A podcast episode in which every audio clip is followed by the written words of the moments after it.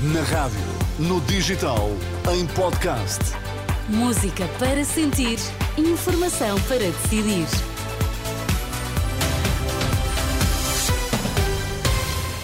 Manhã de terça-feira, hoje é dia 20 de fevereiro. Bom dia, Sérgio Costa. Bom dia, Inês. O que é que vamos destacar nesta edição? Pedro Nuno Santos viabiliza governo AD perder eleições. Luís Montenegro mantém incerteza. Contra o que diz ser uma cultura do descarte, Federação Portuguesa pela Vida apresenta manifesto o valor do outro. Então, e no Desporto, João Fonseca, bom dia. Inês, bom dia. Jornada 22 termina com vitória do Sporting em casa do Moreirense. Vamos ter mais um dia com temperaturas altas. A esta hora já temos 11 graus no Porto, 13 em Lisboa, 15 em Faro. Vamos lá à edição das 7 na Renascença com o Sérgio Costa. PS viabiliza um eventual governo da AD. Pedro Nuno Santos não responde, contudo, se aprovaria um orçamento da Aliança Democrática. No debate televisivo da última noite com Luís Montenegro, o líder do PS garantiu que os socialistas não vão apresentar nem viabilizar qualquer moção de rejeição caso a AD vença as eleições de março. O Partido Socialista não apresentará uma moção de rejeição, nem viabilizará nenhuma moção de rejeição se houver uma. Se houver uma vitória eh, da AD, que nós esperamos sinceramente que nunca aconteça. Já o líder do PSD não esclarece o que fará se os socialistas vencerem as eleições. Luís Montenegro promete, no entanto, negociar com todos os partidos quando chegar à altura de aprovar o orçamento e se for eleito o primeiro-ministro. Iniciaremos aquilo que é normal, que é democrático, que é saudável numa democracia, que é estabelecer contactos, eh, negociações, conversas com todos os partidos do arco eh, parlamentar, que tenham representação parlamentar, e, em particular, fazê-lo junto do principal partido da oposição. Entre os temas em debate estiveram as propostas para a política fiscal. Pedro Nuno Santos acusa a AD de querer um rombo fiscal. Luís Montenegro recusa. Aquilo que o PSD propõe é uma aventura fiscal que merece ser discutida porque nós estamos a falar de um rombo acumulado nas contas públicas só de impostos de 16.500... Não é verdade, 3 mil milhões de euros em IRS. 16,5 mil milhões de euros de uh, impacto uh, de rombo nas contas públicas. 3 mil milhões de euros em sede IRS. Em, em... 500 milhões de IRC. 5 mil, 5 mil. 500 milhões de IRC. 5 mil milhões. E mais 500 milhões. 5 mil milhões em velocidade cruzeira. De 5 mil milhões em velocidade cruzeira.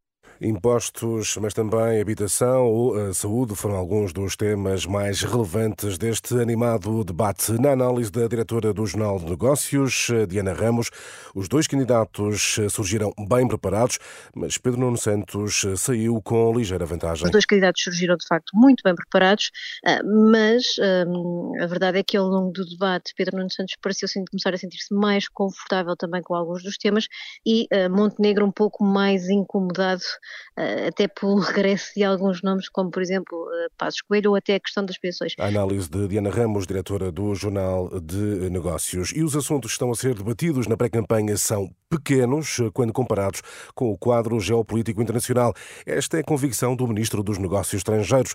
João Gomes Cravinho lamenta que a degradação da ordem internacional esteja ausente do debate público. Declarações em entrevista à agência Lusa. Por se tratar de um protesto não autorizado, a Direção Nacional da PSP vai comunicar ao Ministério Público a marcha e a concentração de elementos das forças de segurança junto ao local onde se realizou o debate da última noite. A PSP explica que a manifestação na Praça do Comércio estava autorizada, mas o mesmo não aconteceu com o desfile que eh, seguiu até ao eh, Capitólio. Com os olhos postos nos conflitos e crises internacionais, Anthony Blinken chega hoje ao Brasil para se encontrar com Lula da Silva. O secretário de Estado norte-americano e o presidente brasileiro vão participar na reunião dos chefes da diplomacia do G20. Blinken está em Brasília entre hoje e amanhã para resolver questões bilaterais e uh, globais. Sporting fecha a jornada 22 2 com vitória em Moreira de Cónigo. João Fonseca. Não falha a equipa de Ruben Amorim. Os Leões ganharam por 2-0. Morita e Pedro Gonçalves foram os marcadores de serviço.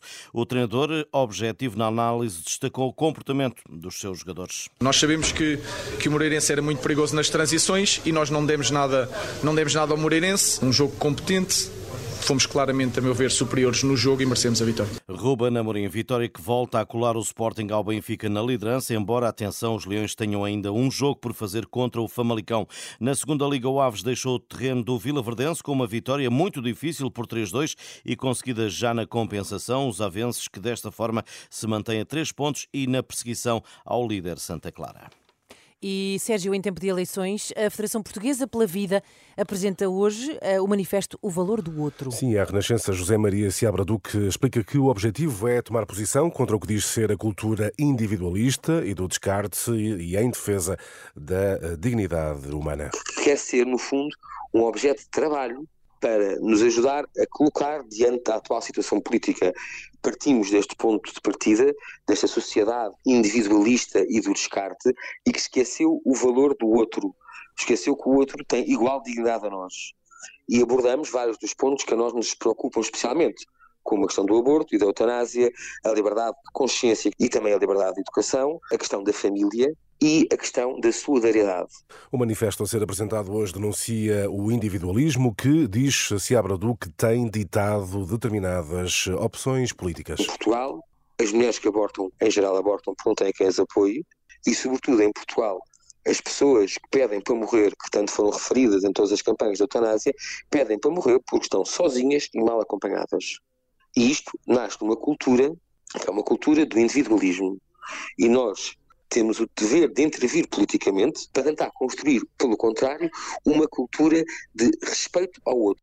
O manifesto aborda ainda a liberdade de educação, da família, da solidariedade e da responsabilidade política. Por isso, daqui a uma semana, no dia 27, a Federação Portuguesa pela Vida espera debater o documento, hoje apresentado, com representantes dos eh, diferentes partidos. Convidámos todos os partidos com assento parlamentar para virem conversar sobre o nosso manifesto.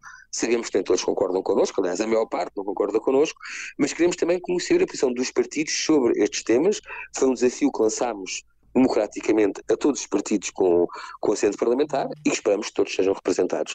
José Seabra eh, Duque e os alertas da Fração Portuguesa pela Vida em tempo de pré-campanha eleitoral. Declarações de Seabra Duque, Ângela Roque, disponíveis também em rr.pt. E a fechar, Inês, olha só quem vai regressar a Portugal este ano.